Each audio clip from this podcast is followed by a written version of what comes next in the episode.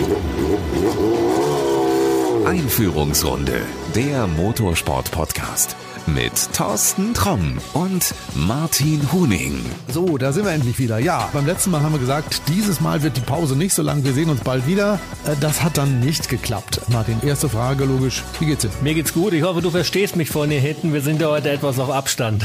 Ja, Social Distancing geht auch. Ja, wir sind wieder in deinem Büro. Wir haben auch ein bisschen Abstand, ein bisschen mehr Abstand als sonst. Sag mal, wie hast denn du eigentlich so von Beginn an Corona erlebt? Hm, ja, wie habe ich das erlebt? Ich war ja erst erstmal habe ich das nicht so extrem wahrgenommen, wie sich das jetzt zuletzt herausgestellt hat. Ich habe sogar die ersten Tage noch die äh, Zahlen der Infizierten äh, beobachtet und den Verlauf und ähm, ja, es, es wurde ja dann immer mehr. Ja, und dann war man natürlich auch persönlich dadurch betroffen, dass das Thema Motorsport beruflich eingeschränkt wurde und man natürlich auch äh, privat durch die Vorsorgemaßnahmen da durchaus auch beeinträchtigt war. Aber es machte ja auch Sinn und äh, wir schauen mal, wie sich das Ganze jetzt weiterentwickelt. Hast du es denn geschafft, Klopapier zu kriegen oder hast du auch irgendwo in der Schlange gestanden und hast gewartet, dass irgendwie mal ein bisschen was über ist? Nein, ich habe Toilettenpapier bekommen und ich war letzte Woche sogar noch so mutig, sofort drei Packungen aufs, aufs Band zu legen. Aber wir mussten auch wirklich wieder was haben. Aber es hat keiner gemeckert und wir sind keine Hamsterkäufe. Wir kaufen ganz normal ein unseren Bedarf und gehen auch dann vielleicht äh,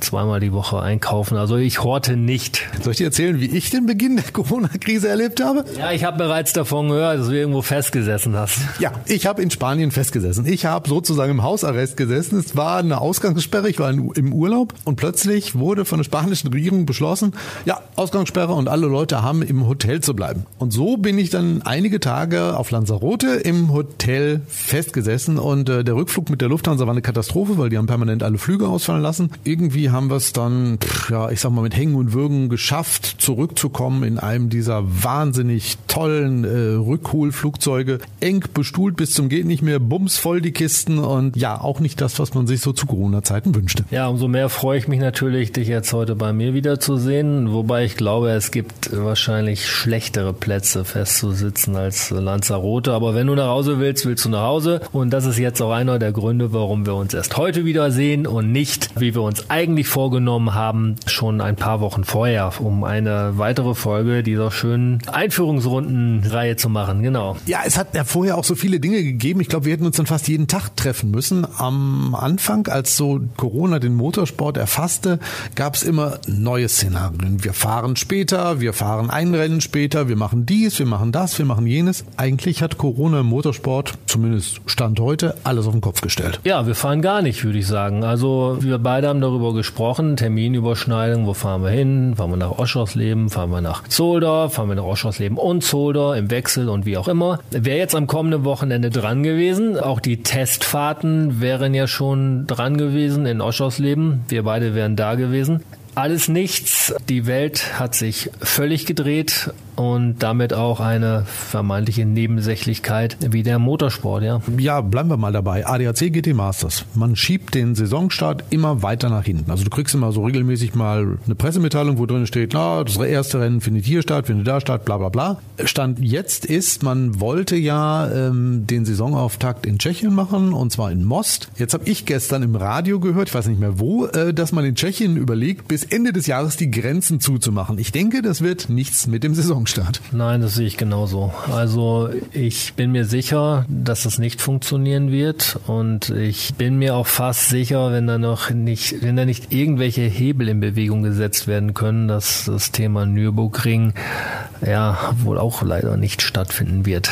Ich denke, da wird noch einiges mehr nicht stattfinden. DTM ganz sportlich hat vor ein paar Tagen immer noch von einem Beginn der Saison auf dem Norrisring geträumt, inmitten von Bayern auf einem Stadtkurs und äh, heute, glaube ich, hat Bayern gesagt, das Oktoberfest wird erstmals nicht stattfinden. Aber die DTM möchte dann am Norrisring fahren? Äh, nein. Das können wir vergessen, denke ich, weil, ähm, ja, wie du schon sagst, es ist mit heutigem Tag das Oktoberfest abgesagt worden. Norrisring immer top besucht, aber dennoch kein Vergleich zum Oktoberfest. Klar, muss man sagen, da, da geht noch mal was anderes ab. Ähm, die Leute trinken reichlich, was mit Mundschutz dann auch schwierig wäre.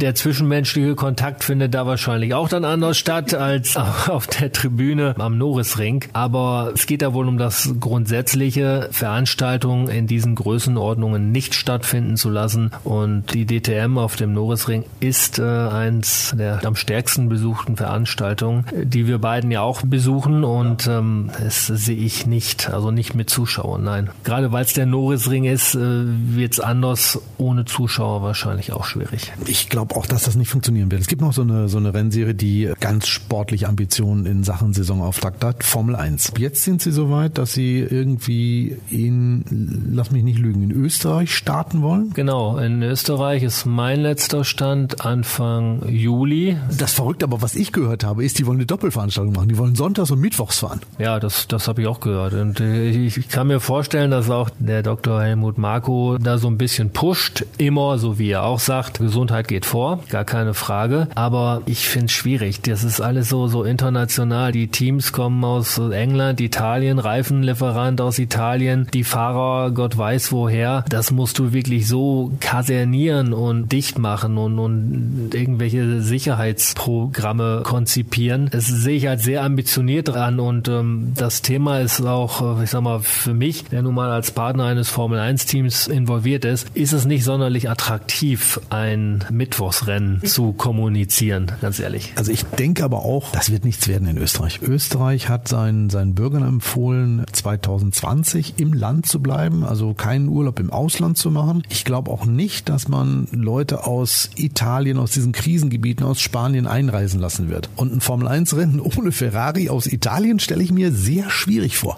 Das wird meiner Meinung nach nicht geben. Es gab ja auch schon zwei ehemalige Funktionäre, Herrn Ecclestone und Herrn Mosley, die schon angeregt haben, die komplette Saison einfach sein zu lassen. Gegen natürlich dann auch wieder die Interessen der der Teams stehen, die sagen, okay, wir, wir halten das nicht aus, wir brauchen die Rennen, wir brauchen TV-Einnahmen, sonst äh, fallen wir hinten runter. Ja. Jetzt gerade Bernie Ecclestone, ja, der sich für 50 Cent einen rostigen Nagel ins Knie schlägt, der so hinter dem Geld hinterher ist wie Dagobert Duck. Wenn der schon sagt, lasst es sein und fahrt lieber nächstes Jahr, das müsste ja schon ein Zeichen sein. Sicher auch so. Also der wäre sicherlich der Erste, der während seiner Amtszeit äh, gesagt hätte, okay, zieht euch alle einen weißen Anzug an und Maske davor, Gummi Gummihandschuhe und ran an die Rennstrecke. Wenn so einer jetzt so zurückrudert oder entsprechende Empfehlungen gibt, denke ich, ist das schon ein ganz klares Zeichen.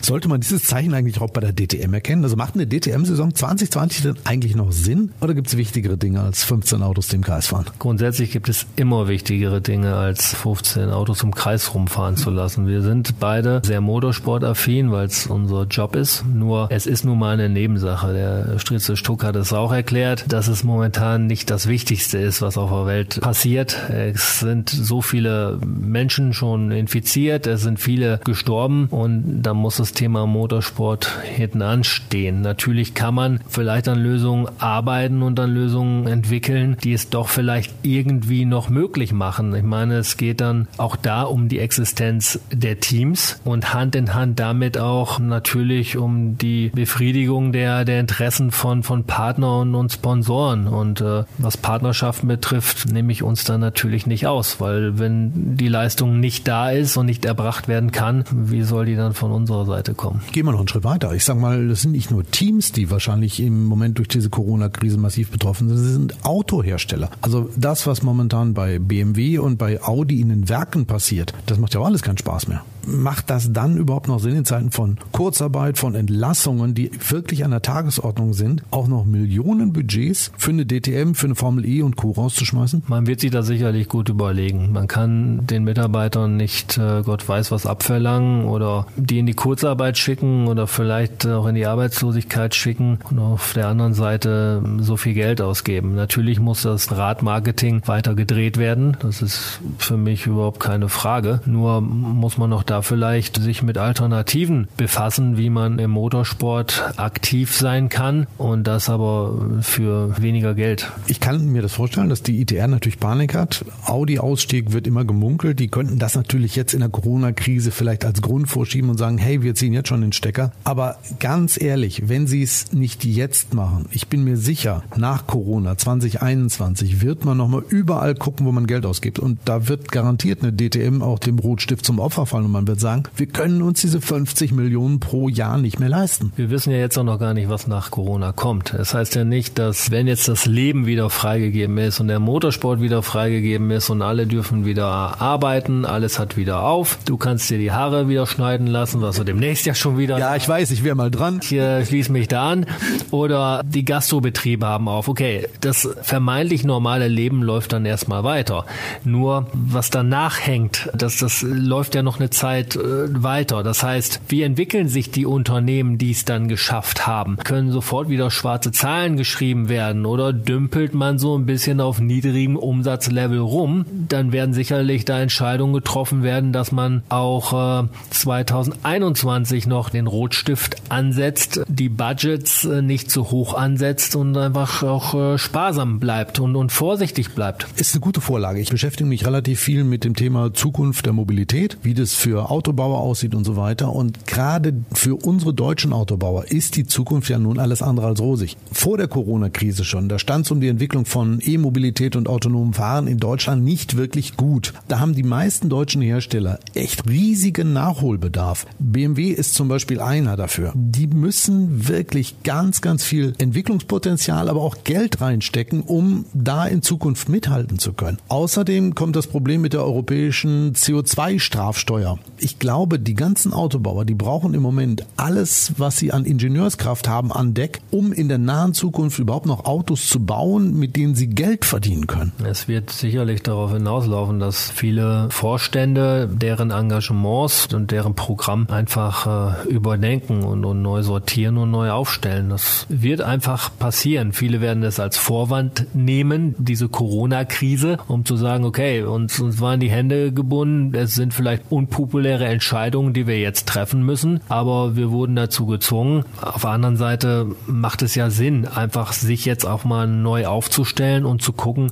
was macht für uns in Zukunft Sinn und wer weiß, welche Krisen in ähnlich gearteter Art und Weise noch, noch folgen können. Ich habe nur mal als Vergleich, also was man wirklich demnächst auch für eine Entwicklung an Autos, an Geld braucht. Ich habe bei der Präsentation vom neuen Caddy mich mit äh, Leuten unterhalten, die diese Fahrzeuge entwickelt haben und die haben mir gesagt, dass verglichen jetzt mit den vorherigen Modellen heutzutage zwei bis dreimal mehr Geld braucht, um diese CO2-Ziele einzusparen. Das heißt also eine Fahrzeugentwicklung, die früher, sagen wir mal als Beispiel, weiß ich nicht, 20 Millionen gekostet hat, kostet heute 40 bis 60 Millionen und du musst entsprechend mehr Autos verkaufen, um diese Kohle auch wieder reinzukriegen. Also ich glaube, da haben die alle Riesenprobleme. Oder hast du vielleicht die Lösung mit einem Öl, was den CO2-Ausstoß massiv nach unten schraubt? Es gibt sicherlich verschiedene Komponenten, die dazu beitragen, diese Ergebnisse zu erreichen. Aber ich finde es schon erschreckend. Ich kannte die Zahl jetzt nicht, die du gerade genannt hast, aber ich weiß nicht, ob das der richtige Weg ist, weil der Bedarf an Autos nimmt wahrscheinlich zu. Das war immer schon so. Nur musst du auch ähm, die Fahrzeuge noch zu einem moderaten Preis anbieten können. Das muss ja alles vorne und hinten noch passen, meiner Meinung nach. Oh, da müssen wir uns mal irgendwann über das Thema Klimaziele unterhalten. Aber ich glaube, da können wir eine separate Sendung für machen. Lass mich mal ein Stück weitergehen.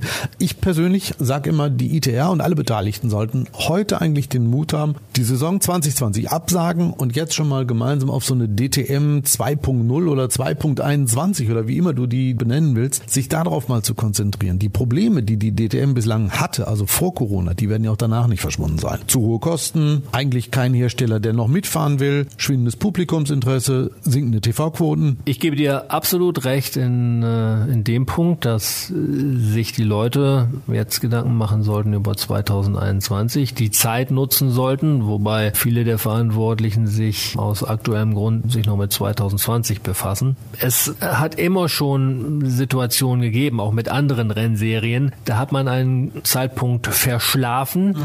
für die kommende Saison die Weichen zu stellen.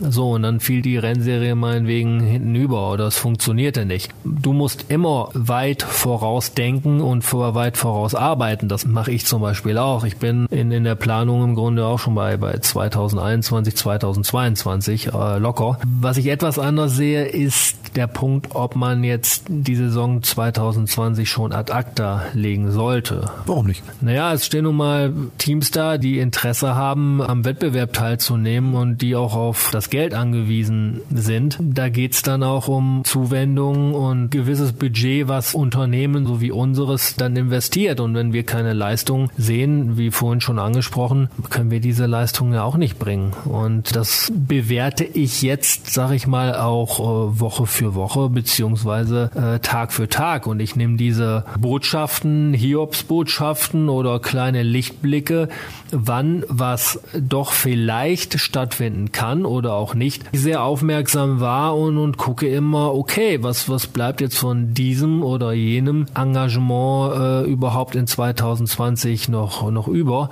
Und am Ende des Tages verkaufen wir auch Öl in den Motorsport und mein Interesse ist natürlich das, laufende Motoren zu haben und auch Getriebe, so dass wir da unsere Produkte platzieren können. Das ist eine ganz einfache Kiste. Also wenn keiner fährt, verkaufst du auch kein Öl. So schaut's aus, natürlich nicht. Hans-Joachim Stuck, der hat mal wieder die Idee einer GTM aus dem Kasten geholt und hat in einem Interview gesagt, also das wäre doch eigentlich eine Zukunft, in der DTM mit GT3 Autos zu fahren. Ist das eine gute Idee aus deiner Sicht? Wenn ich mir die anderen GT-Meisterschaften angucke, ob es jetzt international ist oder national, ob es ADAC GT Masters ist, die GT4 Germany oder auch, so wie ich es jetzt schon wahrnehme, die DTM Trophy, sehe ich da durchaus einen Markt, den man bedienen könnte, bedienen sollte. Wenn es neben der großen deutschen GT3-Meisterschaft, nämlich der ADAC GT Masters, ja, eine GTM oder was geben sollte. Es wird zu Interessenskonflikten kommen. Da gehe ich mal von aus äh, zwischen ITR und, und ADAC. Nur muss man einfach das Große und Ganze sehen. Was funktioniert noch? Und ein GT3-Auto hinzustellen, ist nun mal der günstigere Weg als ein, als ein DTM-Fahrzeug hinzustellen. Ist das denn noch im Sinne der DTM, sagen Kritiker? DTM heißt ja Deutsche Tourenwagen Masters. Diese GT3-Autos, das sind ja Sportwagen, sind ja keine Tourenwagen. Macht das noch Sinn, sich jetzt darauf zu fokussieren und zu sagen, nee, weil wir DTM heißen, müssen wir jetzt aber mit Tourenwagen fahren? Ja, mal vergleich doch mal ein modernes DTM-Auto mit einem normalen Straßenauto. Ich glaube nicht, dass du in deinem Straßenwagen so weit hinten sitzt und äh, wenn du jetzt die Silhouette runternimmst äh, von einem DTM-Wagen, könnte es auch ein Formel-3-Auto sein oder, oder was weiß ich. Also da muss man mal vielleicht die Kirche im, im Dorf lassen. Wenn ich mir einen, meinetwegen einen Audi A8 ansehe oder einen BMW M4 GT4, ist das schon sehr straßennah. Und ich kann auch als Hersteller, ähm, kann ich das Thema Motorsport genau über diese Autos gut kommunizieren und bewerben, weil es halt nah an dem ist, was wirklich am Ende des Tages auch im Autohaus steht und was ich selber kaufen kann. Also für mich ist das Thema eigentlich näher am, am Kunden, am Autofahrer, am Autokäufer als das Thema DTM, wenn ich ganz ehrlich sein soll. Moment, Stuck sagt aber, DTM soll doch drüber nachdenken, das nicht mit Werken zu machen. Also klar, aus eigener Erfahrung, weil Werke fallen auch schnell mal um und dann ist die Serie halt platt. Aber er sagt, es ist viel spannender, wenn du das Ganze mit Kundenteams machst. Ähm, ist das nicht ein Widerspruch in sich selbst? Also DTM war immer der Werkssport und jetzt soll man das Ganze aufweichen und es fahren nur noch Teams gegeneinander? Ja, es ist, ist die Frage, wie man das Ganze spielt, weil äh, es ist ja jetzt auch so, dass es natürlich bei der DTM die Werke gegeneinander starten. Nur im Grunde sind es doch Einzelteams. Du hast das Audi-Team Rosberg, du hast das Audi-Team Abt und du hast das Audi-Team Phoenix, so dass das wieder durch Teams gespielt wird. Man könnte das ja im Rahmen einer GT3-Meisterschaft sehr ähnlich machen. Da, da stehen dann die großen Servicewagen der, der Automobilhersteller da sind die entsprechenden Ingenieure, die die Teams, die Kundenteams dann wohlgemerkt, dann auch massiv unterstützen und supporten und, und dann die Marke sozusagen damit nach vorne schieben. Vielleicht auch monetär unterstützen, vielleicht auch Herstellerpartner auf diesen Kundenautos in gewisser Weise mitplatzieren. Was heißt Herstellerpartner? Na gut, du hast jetzt ja ja in der, in der DTM haben ja alle Hersteller ihre, ihre Sponsoren, ihre Haussponsoren. Ähm, sowas fällt ja im, im, beim Thema Kundensport komplett weg. Also du meinst die BMW Bank dann einfach an ein Kundenteam weitergeben? Also wenn man sagt, okay, die komplette äh, Dachfläche ist jetzt, sag ich mal, in der Hand also von, von BMW oder von Mercedes oder wie auch immer. Da haben wir auch andere Autos. Wir hatten jetzt Porsche dann vielleicht auch mit äh, GT-Wagen oder andere. Da gibt's ja genug. Also die Vielfalt an Autos wäre sicherlich gegeben. Jetzt fängt bestimmt die eine oder andere Marketingabteilung an zu rechnen und sagt mir, ja, Moment, aber hinterher ist der ganze Quatsch nicht so teuer wie äh, ein DTM-Engagement. Ich sehe das nicht. Wenn du jetzt zum Beispiel eine, eine Rennserie hast mit, keine Ahnung, 30 Autos und sieben davon sind die Wagen deiner Marke und du pusht jedes Auto, meinetwegen, keine Ahnung, mit, mit, mit 100.000 Euro, weil du dann im Grunde den, den Fahrer supportest oder du, du packst einen Werksfahrer drauf oder wie auch immer, kommst du nach meiner Rechnung aber viel günstiger weg als beim DTM-Engagement. DTM-Engagement liegt pro Jahr bei 50 plus Millionen. Ich glaube, da musst du ganz schön viele Werksfahrer in ganz schön viele komplett bezahlte Autos setzen. Ja, da liegst du in, im Fall einer GT3-Meisterschaft nicht. Und kann ja so ein Mittelding gespielt werden. Es können ja auch die Hersteller, die ja durchaus 5, 6, 7 an der Zahl sein können, können ja schön im Fahrerlager ihre, ihre Hospice aufbauen, wo dann die Mitglieder der einzelnen Teams bewirtet werden, ihre Meetings machen, ihre, ihre Kunden unterbringen können. Warum nicht? Also man, man, man kann, wenn man das geschickt spielt, äh, durchaus einen guten Mittelweg finden zwischen der Darstellung der DTM, wie wir sie jetzt kennen, und trotzdem Kundensport. Da wird jetzt aber der ADAC sagen, äh, Moment, also unsere Plattform, das ADAC GT Masters, das ist eine GT3-Meisterschaft, das ist die GT3-Meisterschaft und da wollen wir uns jetzt nicht schon wieder von den Kollegen von der ITR in eine Suppe spucken lassen. Es ging ja los mit der DTM Trophy, wo man gesagt hat, wir fahren mit GT4-Autos. Das ist ja in München nicht so gut angekommen. Nein, das ist nicht angekommen und natürlich, ich bin Partner der ADAC GT Masters, ich bin Partner von ADAC Motorsport in mehreren Rennserien und ich möchte da natürlich jetzt auch nicht zwischenhaken. Ich denke natürlich da auch immer, sag mal, für den Motorsport insgesamt und für den Zuschauer, für den Konsumenten, für die Partner des Motorsports, wo ich zugehöre, wie unser Unternehmen dazugehört und auch Rennteams. Und es geht darum, einfach gute Lösungen entwickeln, auch vielleicht mal wieder nationale Lösungen zu entwickeln. Du siehst ja auch in dieser ganzen Corona-Krise kann ja keiner mehr links und rechts fahren. Was ist mit den Auslandsrennen? In Zolder darfst du auch nicht fahren, weil da die Beschränkungen auch bis 31. August ähm, aufrechterhalten werden. Man muss einfach mal gucken, okay, wie können wir entweder miteinander oder nebeneinander auf deutschem Boden gut existieren. Stuck hat das ja auch gesagt. Die müssen einfach mal miteinander sprechen. Die müssen mal über ihren Schatten springen. Ich glaube, das Miteinander wird für die Zukunft ein ganz, ganz wichtiger Punkt sein. Es wird nicht so sein, dass wir das eine Wochenende eine DTM, das nächste Wochenende ein GT Masters haben werden, was auch medial garantiert abflachen wird. Also das Interesse wird nicht mehr so sein, wie es vorher war. Und wenn wir uns die DTM-Zahlen angucken, verglichen mit vor zehn Jahren sind sie desaströs. Kann man nicht anders sagen. So, das wird nicht besser werden. Also wenn sich beide zusammentun und man eine Serie macht, wie man sie zum Beispiel schon mal vor einigen Jahren auf dem Lausitzring gemacht hat. Ich glaube, das mediale Interesse und auch das Zuschauerinteresse nach Corona wird wesentlich größer sein und beide würden sich einen Riesengefallen in meinen Augen tun, wenn sie einfach mal so dieses Stammesdünkel ablegen und mal über den Motorsport in Deutschland nachdenken und sagen, wir beide haben jetzt die Chance, das anzufassen und eine Zukunft zu schaffen. Ja, dem Konsumenten sind diese Nicklichkeiten ja auch egal. Die wollen, die wollen Motorsport erleben. Die interessiert diese Interessenskonflikte überhaupt nicht. Und das Rennen oder die Veranstaltung auf dem Lausitzring, die war wirklich erfolgreich, wird jetzt auch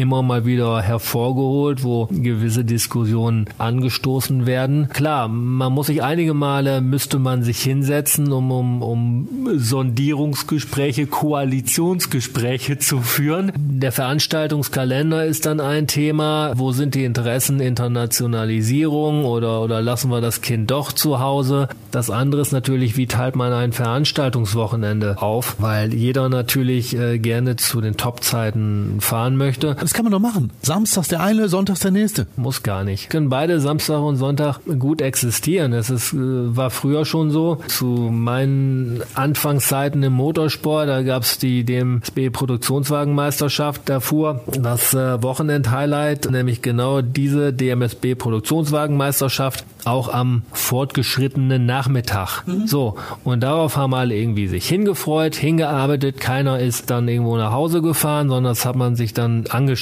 So war zumindest meine Wahrnehmung. Nee, das war wirklich so. Also ich kann es aus eigener Erfahrung sagen, ich habe es vor Ort auch so gehabt. Oder wenn ich nicht vor Ort war, dann habe ich mich zu Hause mit Kaffee und Kuchen hingesetzt und am frühen Nachmittag habe ich mir das Rennen am Salzburgring oder sonst irgendwo angeguckt, weil ich eben halt nicht da war. Besser als meinetwegen jetzt zur Mittagszeit eine DTM. Ja, und das Problem wird natürlich sein, dass sie sagen, ja, Moment, ähm, die Leute, die sich halt mittags unser ADAC GT Masters Rennen angucken, werden sich dann um, sagen wir mal, 15.30 Uhr nicht noch eine DTM oder wie sie dann auch immer heißen mag, ansehen. Das ist dann das Problem, wenn es an einem Wochenende stattfindet. Ich verstehe das auch. Wenn ich sage, Schatz, ich setze mich jetzt mal Sonntagmittag vor den Fernseher und dann kannst du mich um 17 Uhr wieder ansprechen, ähm, ist das dann auch nicht der Hit. Und das ist auch nachvollziehbar. Aber wie gesagt, solche Konzepte haben früher auch schon mal funktioniert, dass dann es mehrere Highlights gab. Dann wurde meinetwegen ein Tourenwagenrennen, äh, Division 1 und Division 2 am späten Nachmittag ausgetragen, sowohl Samstag als auch am Sonntag. Und das hat damals prima funktioniert. Ich denke auch, die sollen sich auf jeden Fall zusammensetzen. Wir müssen, glaube ich, mal so langsam zum Schluss kommen. Aber mir ist aufgefallen, so in Corona-Zeiten beschäftigt man sich ja mit Dingen, mit denen man sich nie beschäftigt hat. Mundschutz, äh, Desinfektionsmittel, bla bla bla. Ravenol hat ja auch ganz tolle Produkte im Programm, die in der Corona-Krise Schutz bieten. Ne? Ja, wir haben natürlich Handtuchpapier da. Also erstmal diese blauen Rollen, die du aus den Werkstätten kennst. Mhm. Besonders interessante Artikel in Zeiten, wo vielleicht auch das ein oder andere Hygienepapier dann nicht greifbar ist. Nein, ähm, es gibt natürlich Handreinigungstücher, die man natürlich dann auch immer in der Tasche haben kann oder im Auto liegen haben kann, die erstmal das Nötigste tun und bevor du dann gleich nach Hause fährst, gebe ich dir da auch noch etwas von mit. Das, da soll es nicht dran liegen. Die gibt's noch oder sind die ausverkauft oder kriege ich die im Online-Shop?